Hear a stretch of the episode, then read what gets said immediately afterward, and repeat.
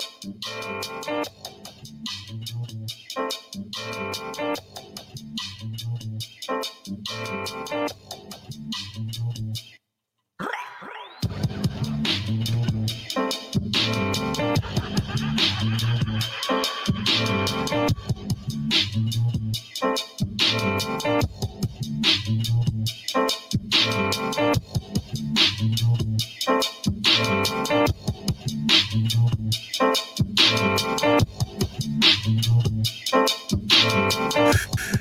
Bueno, bueno, bueno, bueno, ya estamos de nuevo aquí en Hablemos de Bitcoin, que es un espacio de difusión que hemos creado en Venezuela para seguir activos hablando de Bitcoin y seguir compartiendo y conociendo más sobre esta tecnología.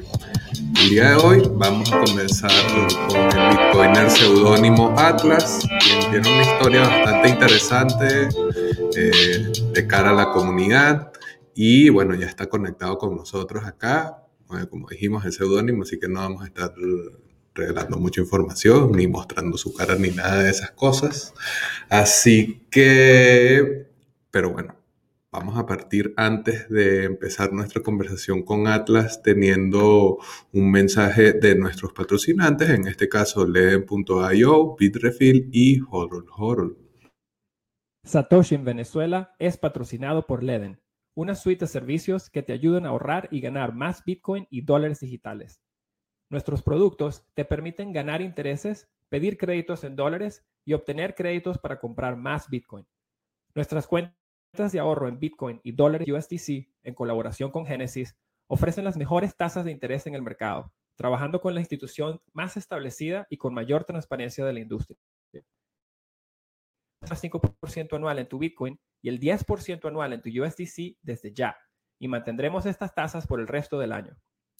Nuestro servicio B2X, exclusivamente en Lend, te permite utilizar el Bitcoin que ya tienes para obtener un crédito en dólares y comprar el mismo monto de Bitcoin, utilizando un crédito respaldado por Bitcoin para duplicar el monto de Bitcoin que posees. Y si necesitas dólares, pero no quieres vender tus Bitcoin, puedes seguir siendo el dueño de tus Bitcoin y obtener un crédito en dólares en 24 horas. ¿Quieres ponerle alas a tus satoshis? Aprende más en leden.io. Y ahora un mensaje de Bitrefill, que es la manera más sencilla de vivir en cripto utilizando tus bitcoins. En este caso, para recordarte que puedes utilizar tu saldo en bitcoin, bien sea on-chain o directamente vía Lightning Network, para recargar el saldo que tengas en la plataforma de Reír en tus cuentas de dólares o euros. Recarga, gasta, utiliza, vive en cripto con Bitrefill.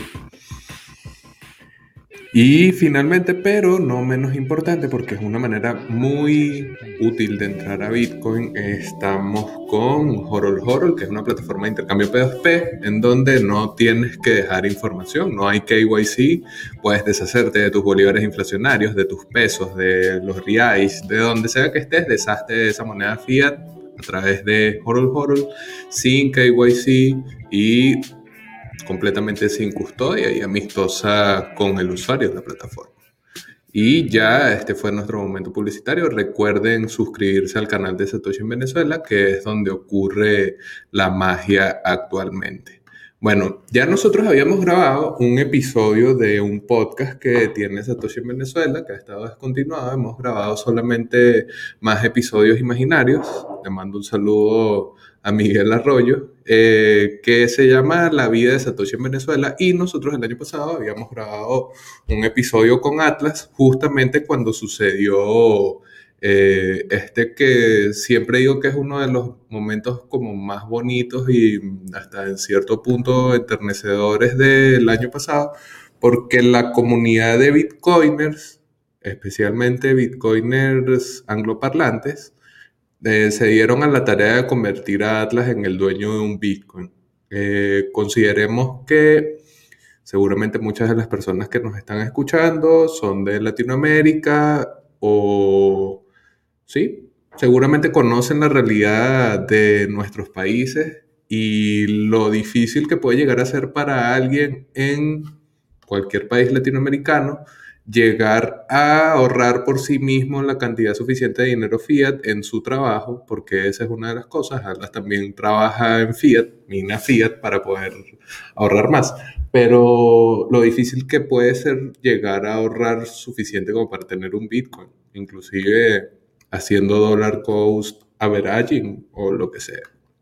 Entonces, en ese momento conversamos sobre qué era lo que lo había, o sea, cómo, cómo había sido ese impulso al principio, quiénes habían estado involucrados. De todas maneras, eso va a estar añadido en la descripción del video para que le echen un oído. Hoy vamos a actualizar, a ver qué tal eh, desde la perspectiva de Atlas, cómo ha cambiado, cómo han cambiado las cosas y cómo ha cambiado todo en general. Pero bueno, antes de iniciar, vamos a preguntarle a Atlas y bueno, nada, saludarte, mi pana. Bienvenido nuevamente a Satoshi en Venezuela. Hola Javier, ¿cómo estás? Eh, nada, feliz de estar aquí otra vez. Que hace rato, la última vez que grabamos fue hace cuánto, ocho meses por ahí, ¿no? Sí, Sí, ya hace un buen rato.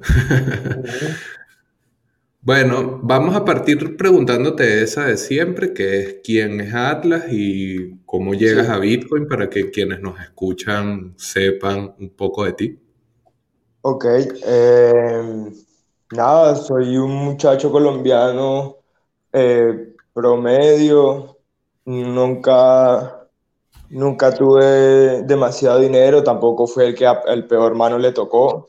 Eh, de todas maneras, tampoco fue fácil porque en los últimos años la situación económica eh, de mi casa había estado deteriorándose fuertemente por varias situaciones personales que pues, no hace falta discutir ni nada. Eh, y, y, por ejemplo, bueno, algo que, algo que sí puedo compartir es que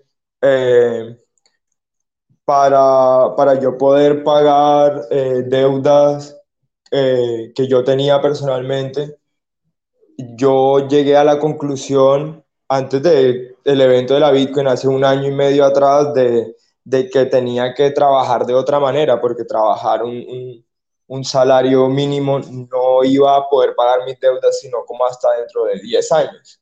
Y no lo veía como, como un plan de vida. Entonces me moví a otro sector que es la inmobiliaria, esperando como comisionar, que la comisión fuera diferente a lo que de pronto podía percibir por un salario mínimo.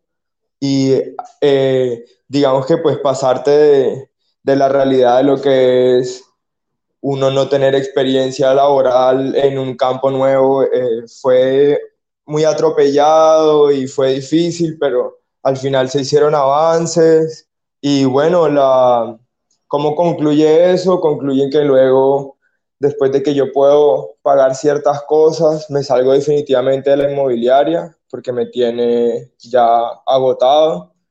Eh, me paso a, a trabajar a una ciudad que se llama Villa de Leyva y estuve trabajando ahí en una tienda bastante tiempo. Y después de eso, llegué aquí de nuevo a mi ciudad para para retomar, porque tampoco me sentía bien en, en Villa de Leyva, quería estar cerca de mis padres, etc. Entonces volví y volví supuestamente a descansar aquí unos meses. Y luego en febrero eh, pasó lo de la pandemia y cerraron todo. Ya se estaba, se estaba empezando a hablar del virus de Wuhan, y esto, y ya había videos en WhatsApp, yo recuerdo gente cayéndose en las calles, no sé si tú lo llegaste a ver en algún momento, preocupaban bastante, entonces eh, luego ya antes de que yo pudiera decidir cuándo me devolvía a seguir trabajando en Villa de Leyva, cerraron todo y fue como no ya, no se mueve nadie, se acabó esto, entonces eso me generó el problema de que de que tengo que comer igual, o sea, ahora soy una boca donde mis padres y ya no me puedo volver a trabajar y bueno, entonces obviamente eso, esa situación te empuja a otras situaciones, luego tuve otra pequeña situación también en febrero, a final de febrero, donde tuve un malentendido con la policía, entonces obviamente tú sabes cómo acaba eso, uno acaba encerrado, o sea, es la palabra de ellos contra la palabra de uno. Eh, pasé unos malos días, eh, eh, como por decirlo así, como retenido, luego volví a la casa, me puse y en ese momento me puse, Javier, me puse a pensar como de qué era lo que iba a hacer de mi vida después de eso. Para ese momento no había pasado nada de, Bitcoin ni nada. Y yo lo que venía leyendo era pura economía austriaca, como que si puedo entender el dinero un poquito mejor, quizá me puedo acercar a él un poco mejor. Y empecé a entender de la inflación, con, con, con, ni siquiera leí el libro, con un resumen de, de, un libro de Rothbard que se llama como el caso contra el Banco Central y, y, ahí lo, lo, vi muy claro y enseguida se me ocurrió como, bueno, sí, entonces si esto se va a volver loco, tiene que ser alguna de esas cosas contra la inflación, tiene que ser el oro o las casas o la Bitcoin o algo. Y revisé y cuando veo pues todo lo que hay de Bitcoin es como un mundo nuevo. Entonces dije, bueno, esto es, me decidí y empecé a comprar satoshis en ese momento, súper caros, estaban recuerdo a tres mil y pico y yo estaba comprándolos a cuatro mil tanto porque yo decía como, no me importa si son más caros y al, al, final esto va a subir y tal. Recuerdo que en nuestro anterior podcast yo te decía, estaba, yo estaba convencido para ese momento que Bitcoin se iba a comer el oro. Entonces yo dije como, bueno, esto es, voy a poner todo lo que pueda aquí, por muy poco que pueda, y si no me va bien el próximo año, no puedo hacer una cantidad definitiva para el próximo año, para dentro de cinco años o diez años definitivamente va a ser algo determinante. Entonces yo decía como que es cuestión de tiempo, no es cuestión de, de, tener la posibilidad o no, la posibilidad está abierta para todo. Un dólar te da dos mil tantos satoshis en este momento. Todavía sigue siendo la misma proposición de valor y siguen, siguen habiendo los mismos problemas. Yo creo que, o sea, y además este, esta historia que nos relata Atlas seguramente encontrará alguno de nuestros escuchas, alguno de los viewers, seguramente lo encontrará en una situación similar. Porque es que es difícil, o sea, el contexto global y las cosas que están pasando que son completamente ajenas a lo que nosotros podemos hacer como la situación de tener que quedarte en un lugar porque está cerrado el acceso o porque, en el caso venezolano, porque tienes que gastar cantidades brutales de dinero mojando manos para que puedas llegar a tu destino, pagando vacunas. O sea, todas esas cosas obviamente son demasiado particulares de lo que ha sucedido en 2020 y bueno, por lo menos en el caso de Atlas termina después de pasar por este, esta serie de escollos, bueno, termina en un final o bueno, un comienzo con el caso del Bitcoin más, más alegre hasta cierto punto allí. Bueno, ¿cuál, cuál sería el, Vamos a dar como un breve resumen de lo que pasó entonces con el Bitcoin como tal en ese momento, eh, este apoyo a partir de American Hodl, que es un Bitcoiner seudónimo de habla inglesa que es bastante activo en Twitter, así le cierran las cuentas, se abre otra y no importa nada. Cuéntanos un poco cómo fue eso y bueno, ahí continuaremos luego. Sí, sí si mal no recuerdo, American Hodl estaba haciendo una, una, cadena de tweets con ideas libertarias, un poco como animando a, a los bitcoiners. Y él en, el último tweet termina con un stack. Creo que él monta un screenshot de un stack, mil, dos mil dólares, lo acostumbrado a American Hodl. Y, y, yo hago el reply de, de bueno, no, no tengo mucho, pero yo apoyo la idea, esto no importa si tienes que tenga y para ese momento no recuerdo cuánto habían comprado mis 20 dólares, creo que una barbaridad, así como 500 mil satoshis o algo así.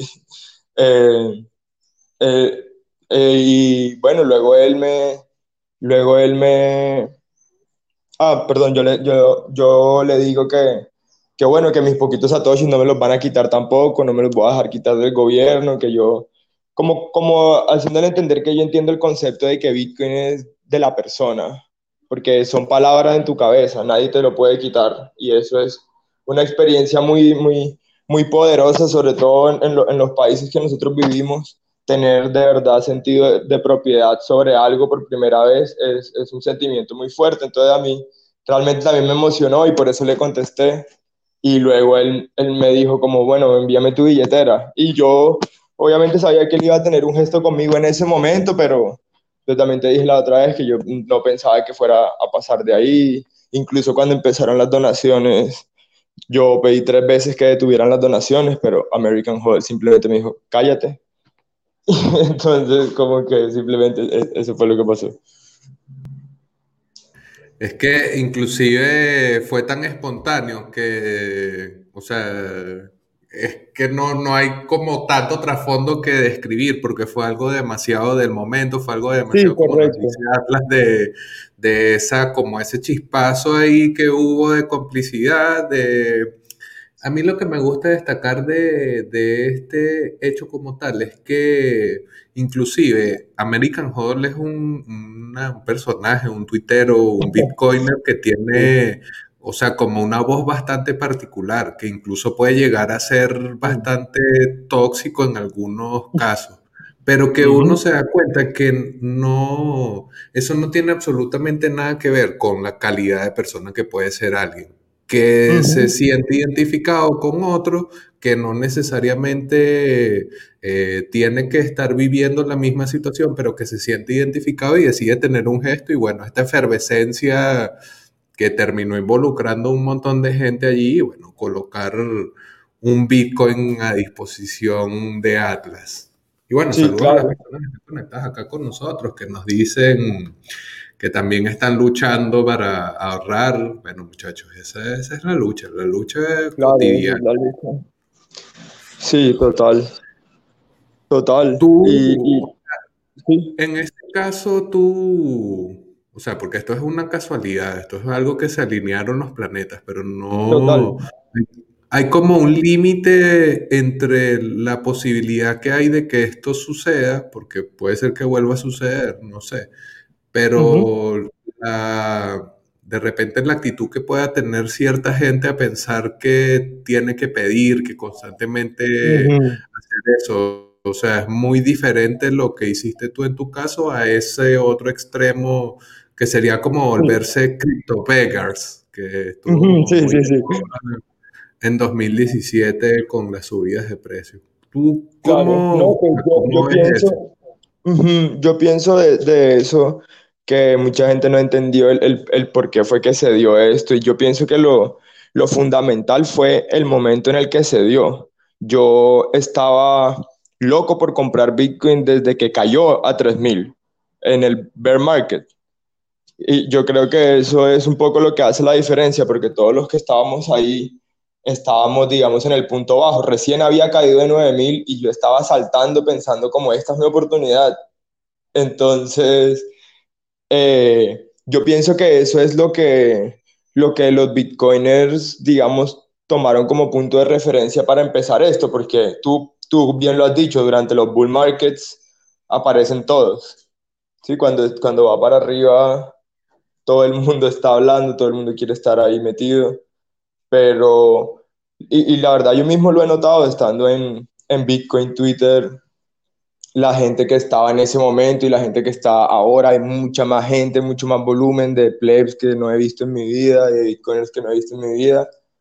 Y, y hace unos meses estaban pues los pocos, yo veía American Hodl, al doctor Bitcoin MD, tú sabes, los, los OGs que siempre están ahí metidos de hace años. Entonces yo, yo pienso que es un poco eso, como en el tiempo que yo estaba, que tenía convicción desde el bear market, que como dice Hodel, él me dijo, yo no, yo no hice mucho por, por ti más que acelerar tu viaje, porque lo entiendes.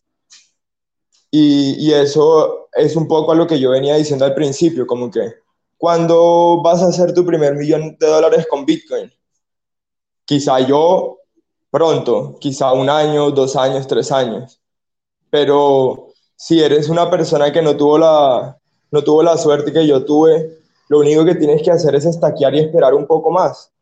No van a ser dos años, pero pueden ser cinco o diez y la situación va a cambiar. Entonces, es una cuestión de preferencia temporal y yo creo que Bitcoin Twitter se enfoca mucho en eso. Por eso es que yo veo muy poco probable de pronto como que un movimiento de donaciones, porque no se trata de eso, se trata de jodolear, manos fuertes, adquirir, gastar menos. Entonces, pienso que la gente no, no ha entendido eso, no es como porque tengo necesidad. Es que es lo que yo había dicho al principio, como tener en consideración lo difícil que puede llegar a ser acceder a un Bitcoin, inclusive teniendo esa convicción, inclusive uno diciendo, oye, yo sí entiendo Bitcoin, entiendo lo, la oportunidad que significa para gente joven, para gente de nuestra generación y porque, bueno, no, sé si han visto ese meme por allí que dice la generación sin terreno, sin casa, sin todas mm. Sí, los millennials. Propiedad, claro, la propiedad, eh, la riqueza aún está en manos de los boomers. O sea, nosotros todavía estamos eh, a merced de que la generación de nuestros padres, la generación inclusive de nuestros abuelos, sean quienes gestionan la mayor parte de la riqueza y Bitcoin puede convertirse, a pesar de que suena un poco también a meme, a, broma, puede terminar convirtiéndose en la forma de transferir esa riqueza, transferir ese valor. El dólar no va a dejar de depreciarse, al dólar no le van a dejar de meter eh, cada vez más inyecciones monetarias, porque se hace como necesario para sostener el nivel económico como venía, etcétera. Entonces, allí es como darse cuenta que esto, como te decía Joder, pues exactamente, es un empujón a algo que ya era parte de tus intereses. No es que eh, fue suerte de la nada, sin sentido ni propósito. Sí, sí, no, totalmente. Y, yo estoy siempre agradecido con, Bitcoin Twitter por eso. Obviamente yo tengo, quisiera conocerlo a todos, tú sabes, obviamente se me complica por, eh, por la situación. Ojalá Michael Saylor se acuerde de mí y me llegue a su yate. Pero, pero no, definitivamente, eh, definitivamente la vida me ha cambiado porque, porque pues Bitcoin representa eso, ¿no? Como certeza en el futuro y ya te puedo decir como que, que he dejado como que las drogas, he dejado de meterme en situaciones, digamos, que me puedan comprometer en mi seguridad, en mi, en mi salud eh, mental, he dejado eh, de ver pornografía, he dejado de comer dulce, he dejado de, quedarme en la casa sin hacer ejercicio. Eh, entonces como que han sido cosas que uno no, no piensa que uno llega a eso, pero, pero luego cuando ya tienes certeza en una cosa, así como las personas que creemos de verdad en, en, en, el protocolo monetario, que, que, se trata de eso, ¿no? De, de, no tener que adivinar para conservar tu dinero en el tiempo.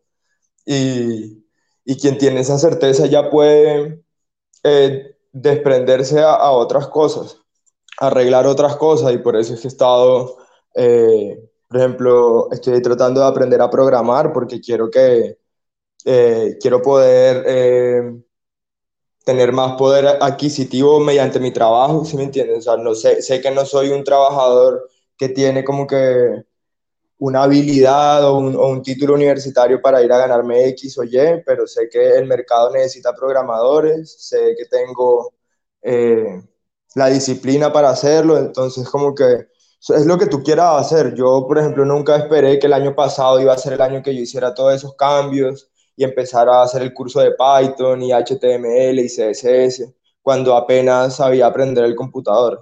Pero pero tú te motivas, te motivas al ver todas estas personas en Twitter que bajando de peso, que aprendiendo a hacer esto y lo otro, y, en, verdad es el círculo más positivo en el que he estado en mi vida.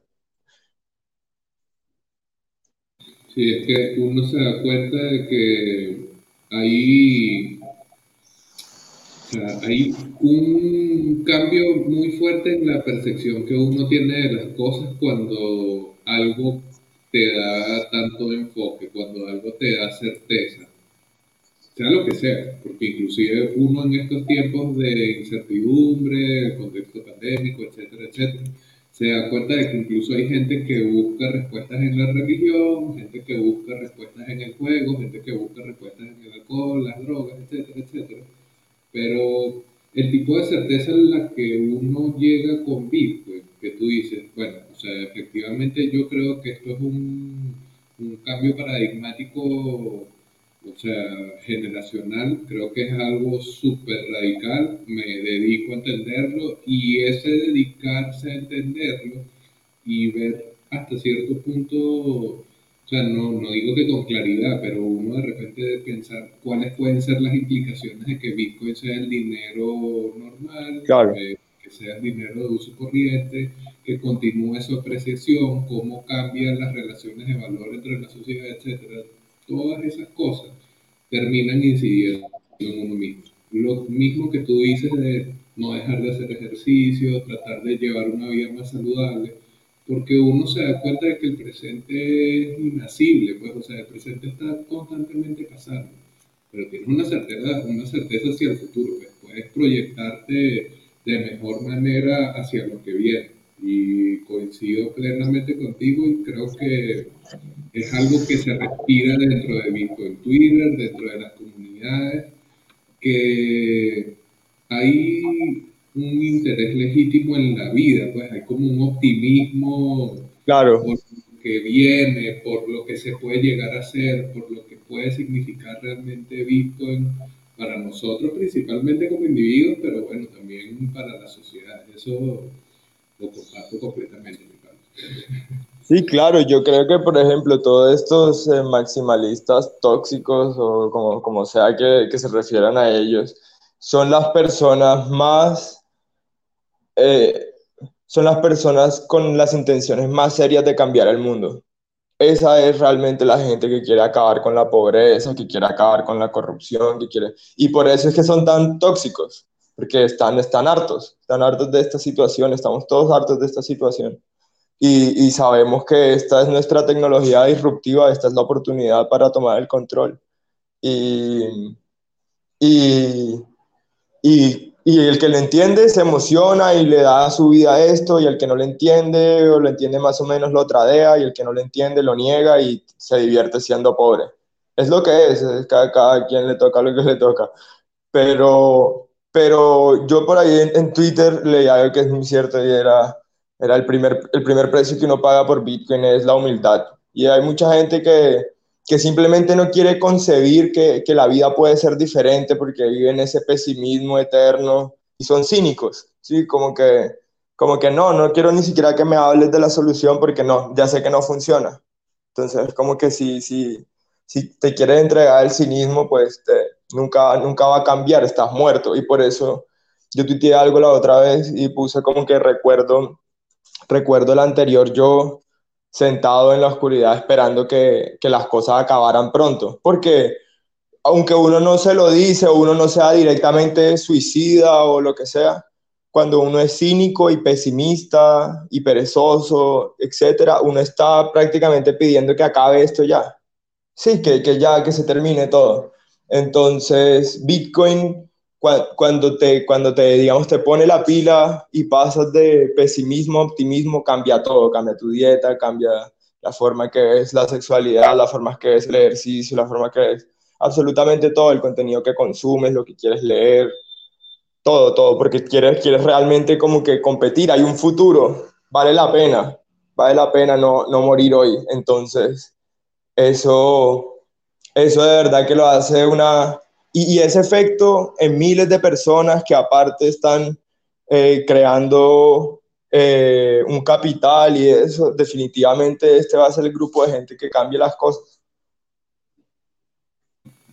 Es muy loco porque creo que es algo en lo que coincidimos muchos, que nos hemos ya como que asumido bitcoiners, eh, que de pana te, te cambia tu percepción de las cosas. Pues, o sea, esa vista crítica que uno tiene sobre la sociedad, ese constantemente decir que el sistema fiat nos corrompe, nos roba, eh, el valor de tu trabajo esa, como ese constante ataque, igual nuestra respuesta es algo optimista. O sea, el devenir de una nueva sociedad basada en no tener que confiar, la posibilidad de que puedas intercambiar valor de verdad sin que nadie pueda decirte que no por ninguna condición, bien sea nacionalidad, relación con otros países, etcétera. O sea, el mundo que nosotros planteamos, lo que plantea Bitcoin y su éxito, su posible éxito, es algo que es completamente anticínico, exactamente como lo mencionaba Atlas. Una pregunta, ¿cómo, o sea, porque obviamente esto es, el, el, hecho de haber conseguido eh, que la comunidad se volcara contigo, eh, es algo fortuito, etcétera, pero tú te quedaste en Twitter, o sea, porque, sí, claro.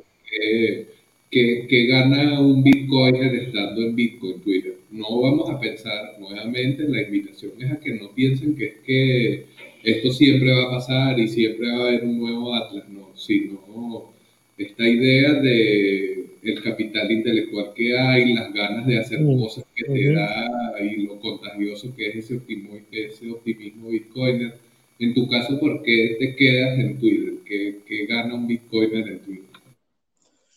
Primero me quedo porque, por lo que, por lo que bien menciona ahí, el capital intelectual de Bitcoin es incomparable con cualquier otro eh, grupo de Twitter o cripto, Twitter, eh, Twitter, o sea, es, es honesta, o sea, no hay ni siquiera punto de comparación, ni siquiera es como que tú puedas decir aquí en esto, aquí en esto, en, en cada área posible los bitcoiners están lejísimos, es, es, es, por lejos tú puedes notar que es las personas más críticas, las personas más críticas, las personas con las ideas más elegantes, más profundas, o sea, tú escuchas, tú escuchas bueno, no, no me quiero meter con nadie, vamos, a dejar eso así. Pero, pero sí, tú claramente puedes ver que, que en Bitcoin Twitter, desarrolladores, economistas, por ejemplo, a mí me, yo leo cualquier cosa que pone Preston Peace y yo no sé qué hacer. Yo en serio no sé qué hacer. Yo me siento, cuando habla de la hiperbitcoinización, de la velocidad de escape, yo estas vainas no, ni siquiera sabía que existían antes de, antes de, de ver sus tweets o, entonces, como que yo siento que yo me he educado mucho a mí mismo en Bitcoin Twitter. Yo le he sacado mucho valor a, a todo, incluso Stony, tú sabes, él pone piedras, hace arquitectura. Ahí hay alguien para todo. Entonces, tú, tú puedes aprender mucho con ellos. Y, y también porque yo les dije ese día, el día que estaba pasándole la Bitcoin, les dije, no me voy para ninguna parte. Había muchas personas que estaban especulando en ese momento, mi Bitcoin valía 6 mil dólares y, muchas personas estaban especulando que la iba a vender ese día, iba a comprar esto, iba a comprar lo otro, me iba a perder, me iba a tal. Y yo dije ese día, me pueden, pueden chequearme cuando quieran. Voy a estar aquí dentro de un año, dentro de dos años, hasta que me echen de Twitter, hasta que nos pasemos a otra parte, pero yo voy a estar aquí jodeando. Porque no, no, no era no era mentira, o sea, yo, yo creo profundamente en el proyecto, yo pude haber cambiado mi estilo de vida en, en 10.000, en 15.000, en, en 20.000, en 25, estamos en 34 y todavía estoy con mis mismas chancletas y estoy tratando de ver qué pesos estiro para, para poder comprar más sats, porque no me importa, yo no, no, tengo, no tengo necesidad de impresionar a alguien, no, no me preocupan las, las opiniones externas, no necesito validación de nadie, para mí es acumular sats, mi vida cambia o cambia, no, no, hay, no hay otra opción. Entonces, realmente eh, quería, quería mostrarle a la comunidad que no se equivocó conmigo, que, que aquí están los sats, seguimos con manos duras, aquí puede pasar lo que pueda pasar, obviamente si tengo alguna situación de vida o muerte o algo, obviamente el dinero es dinero, pero siempre que estén mis posibilidades, jodolear, voy a jodolear hasta el último día de mi vida, o sea, esto no lo voy a vender. ya, ya he estado empezando como a escuchar lo que dice eh, Pierre, Pierre Rochard, sobre no vender la Bitcoin, eh, usarla de colateral y utilizar préstamos, entender los intereses, empezar a educarse financieramente para coger el futuro como, como uno debería, educadamente, preparado. Sí. Sabes que eso que dices de cómo uno igual, a pesar de que Bitcoin pudiese darte ciertas comodidades en momentos de alza, O sea, porque la apreciación implica que uno pudiese cambiar su estilo de vida y no lo hace. Creo que es un sentimiento común. Y ojo, porque hay como una extraña corriente que creo que es sobre todo comunistoide zurdosa de eh, darle como un matiz de algo positivo a la pobreza, de aplaudir que la gente tenga mentalidad de quedarse pobre, etc. En este caso no es eso, sino inclusive pienso en los antiguos, pienso en los estoicos y esta idea del infortuni vivente, que es la idea de que a pesar de que tú puedes estar en una posición acomodada, a pesar de que tú pudieses... Eh, no sé, darte lujos, etcétera, eliges no hacerlo porque sabes que eso no es realmente lo que satisface tu alma hasta cierto punto, en ese caso de los antiguos.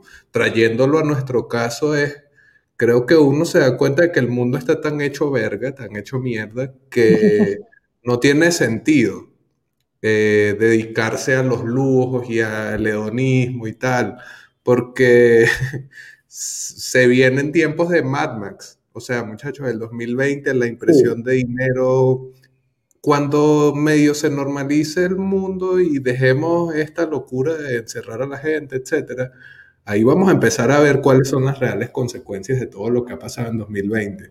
Creo que uno por eso tiende a preferir ese futuro con más seguridad a este presente veloz y difícil de asir. Entonces, bueno, creo que coincido plenamente en, ese, en esa idea actual, pues, en esa idea de un presente. Y, mira este, claro, y, mira, mira este, este evento que tenemos, o sea, como que si alguien no estaba interesado en Bitcoin, debe interesarse ya mismo con la cantidad que le sea posible, porque, o sea, ¿cuál es, cuál es el plan? Que va a entrar después de que Google entre, o después de que entre Amazon, o después de que entre Apple. O sea, esta es la primera vez que las personas pudiendo tomar una decisión individual en un instante, solo que te decidas, estudies o leas un poco y tomes la decisión en ese instante, le puedes ganar a todas estas multicorporaciones enormes eh, que tienen que tomarse 30 o 35 juntas y convencer a 20 boomers de, de hacer una inversión que no entienden.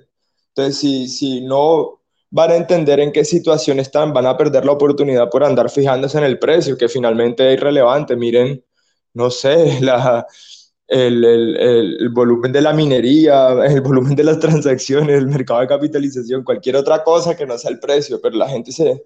Por ahí está siempre Peter Schiff y Nuriel tuiteando cada vez que bajamos eh, de mil o mil dólares y toda la semana es lo mismo. 25, cayó 3 mil, Bitcoin muere en 22, 28, cayó a 25, Bitcoin muere en 25. Entonces, esta gente tiene 12 años estando equivocada y ustedes pueden tomar la decisión de no estarlo en un segundo y de ganarle a todas esas corporaciones. Entonces, ¿por qué no hacerlo?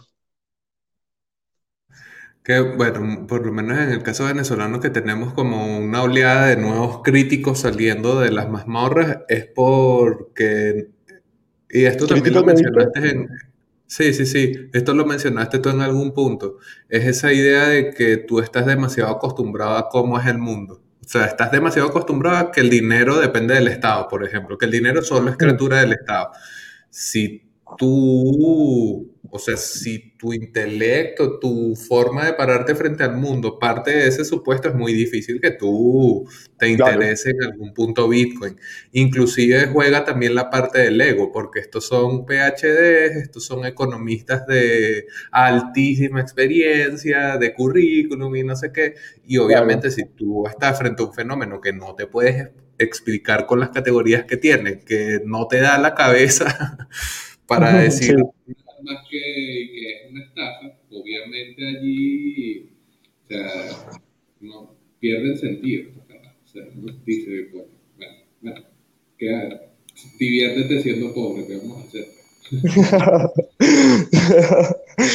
yo, yo, yo en serio no registro, por ejemplo, en mi cabeza el precio de Bitcoin. ¿Sí me entiendes? Yo solo paso por ahí, veo el precio, baja mil, baja dos mil, yo no, a veces me cuesta trabajo entender cuánto dinero realmente es el que se está moviendo todos los días por mi, por mi Trezor, porque trato de, obviamente uno tuitea, ¿no? Cuando, cuando todo el mundo está tuiteando sobre el precio y, y bueno, con Hodel en mis DMs diciéndome que hizo un Ferrari o dos Ferraris hoy, obviamente, pues tú te diviertes con eso, porque nunca había tenido amigos como, como de ese estilo, pero, pero no, realmente, eh, realmente, eh, Javier. Mm. Se, me queda congelada la cámara, pero estoy aquí. Ah, ok, ok. Eh, pensé, que, pensé que te había perdido. No, que, que realmente es, es eh, una experiencia diferente, pero tú te das cuenta como todo el o sea, por ejemplo, yo quedé, yo quedé realmente impresionado como eh, este año yo he podido hablar con billonarios, o sea, gente que literalmente tiene miles de millones de dólares, yo ni siquiera pensé que nunca en mi vida iba a poder hablar con un billonario. Y, son gente que te habla como cualquier otra persona y eso es lo, es lo que me agrada de esta comunidad. O sea, nadie, nadie cree que es otra cosa porque tiene mil bitcoins o porque tiene diez mil o lo que sea. Incluso como que Sailor dando el ejemplo, son, son todas personas como bastante humildes y solo que tratan de ser chocantes para, para entrarle a la gente, para que la gente se cuestione las cosas, como que porque me están diciendo esto, ¿será que tengo opción de, de no, de no divertirme siendo pobre. Entonces, como que yo entiendo, yo entiendo que a veces la gente los se asuste, los critique, pero a veces hay que ver más allá, ¿no? Yo creo que es parte también de esto que venimos hablando de cómo te cambia la perspectiva de las cosas, definitivamente. Y esto yo lo comentaba en otros lugares, y también acá en el canal, o me invitan a hablar por allí, es que es demasiado difícil quedarte indiferente. O sea, de repente lo que decimos de los críticos y tal, ok, los críticos críticos son y bueno, quédense ahí. Pero cuando tú entras, por lo menos cuando eres un nuevo en Bitcoin, en cripto, en blockchain, en lo que sea, uno duda, es normal, es normal. O sea, uno está acostumbrado y educado bajo unos ciertos parámetros y tienes unos ciertos conceptos clave para que funciones como individuo dentro de la sociedad. Y es difícil pensar en Satoshi Nakamoto desapareciendo después de crear esto. O sea, ¿qué carajo se puede? ¿Qué es eso? Porque sí, claro, eso lo hace un poco mágico y también crea desconfianza. Pues para las personas que no entienden que lo que importa es el protocolo. Exactamente, y cuando uno comienza a darse cuenta que lo que importa es Bitcoin y no lo que hay, o sea, lo que hay alrededor somos nosotros, porque si Bitcoin, si fuese por Bitcoin, Bitcoin sigue echando bloques cada más o menos 10 minutos y ya, no hay, no hay fuerza humana que cambie eso, pero claro que es difícil dar ese primer paso, pero es que nosotros, o sea, si los Bitcoiners realmente estamos locos, somos los locos más optimistas que hay todo el mundo. O sea, yo creo que más nadie está pensando eh, qué va a pasar después, más nadie está pensando cómo los estados han aumentado increíblemente su poder sobre los ciudadanos, nadie ha estado pensando cómo va a estar de depauperado el valor de la riqueza que hayas tenido acumulado si ahorraste en monedas que han impreso de manera ingente, o sea, solo nosotros los del culto, los de la religión. sí, los de la religión. Entonces, bueno, es como un optimismo ahí súper radical y que, bueno, veo que ha estado bastante imbuido de eso. Y bueno, con, billonarios debe ser interesante también. Sí, sí, sí, claro. Eh, pues, pues todos queremos vivir bien. Yo, yo realmente igual, fuera Bitcoin o fuera Bitcoin, yo iba a esforzarme por, por tratar de mejorar mi situación lo que pudiera, pero pues nada es como, nada es como saber que tú por primera vez vas a poder jugar un juego justo.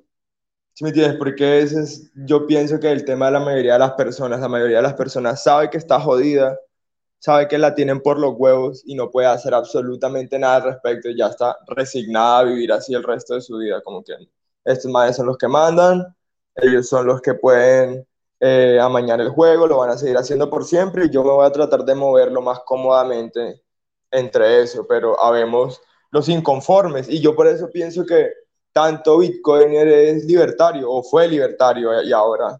Yo personalmente me, me avergüenzo de haber sido libertario pensando que esto iba a cambiar, como que no pagando impuestos, escondiendo plata bajo el colchón. Es ridículo, es ridículo. Obviamente van a imprimir y van a... No se puede. Bitcoin es la única manera de, de forzar la libertad eh, para las personas. Y, y, si no es, o sea, si eres un libertario y no estás enterado de Bitcoin o, peor, eres anti-Bitcoin, o sea, ¿qué carajo estás haciendo honestamente? O sea, mejor, mejor no hagas nada, mejor siéntate. Porque, pues realmente, si entiendes, solo está estorbando, está hablando ahí de, de que, que vamos a reducir esto, vamos a hacer esto, pero ¿quién? ¿Cómo? O sea, no tienes poder para hacer nada, eso nunca va a pasar, deja de fantasear, compra Bitcoin y lucha. Y muchas veces es extraño escuchar libertarios, pero bueno, libertarios más tradicionales que están todavía atados al sistema fiat, que desconfían y hablan mal de Bitcoin. Es contradictorio, es contradictorio un dinero tan de libre mercado, uno verlo con recelo siendo libertario, pero bueno, eso, eso también existe. Es también parte de uno, como no tener ídolos Sí, en la, en la época de la información, ser ignorante es costoso. Y bueno, es lo que, lo que está pasando y pasará, parece ser, con Bitcoin. Bueno, ya vamos a ir cerrando la conversación del día de hoy con Atlas. Vamos a ver dónde te conseguimos, dónde te consigue alguien que quiera preguntarte alguna cosa no, mis, mis DM están abiertos. Yo soy, yo, yo soy de la comunidad Bitcoin, en el que necesito ayuda con cualquier cosa. Yo estoy ahí disponible para incluso para hablar o cualquier cosa gay que quieran, lo que sea. Yo los, yo los, yo los recibo con todo el cariño. Eh, me encanta ser un pleb. Entren, entren a la conversación. Si no saben inglés, aprendan. Esfuércense por buscar algo diferente y y los bitcoins los van a recibir con brazos abiertos. Ya Javier les, les dijo que esto no se trata de, de recibir dinero ni de nada, sino lo que estábamos hablando él y yo, del capital intelectual, de que esta es la época de la información, la oportunidad está enfrente de ustedes. 34 mil no es nada, la vez pasada hablamos en 6.600 y estábamos hablando de una Bitcoin en 450 Ahora esa Bitcoin en 450 se ve pequeña en comparación a la situación política y a todo lo que está sucediendo. Entonces, 30k todavía es barato contra un millón, muchachos, vamos, vamos a meterle fuerza a esto, esto está aquí a la vuelta de la esquina, entonces, nada, Javier, tú sabes, ahí están mis DMs abiertos, puedes poner mi arroba ANCAPCHILDREN, eh, y nada, gracias por tenerme, qué, qué chévere hablar, hablar contigo otra vez. No, excelente. Y sabes que siempre invitado acá al canal de Satoshi en Venezuela y excelente poder seguir la conversa más allá de Twitter, más acá compartiendo con la comunidad sobre esto. Así que bueno muchachos, este ha sido un nuevo episodio de Hablamos de Bitcoin que como saben es un espacio de discusión que hemos creado en Satoshi Venezuela. En este caso estuvimos conversando con el Bitcoiner seudónimo Atlas sobre esa experiencia de 2020 con Bitcoiner, dueño de Bitcoin y nada, cómo ha cambiado su percepción de las cosas. Bueno, Gracias por acompañarnos, gracias por supuesto a todos por su tiempo y nos veremos pronto acá en el canal de Satoshi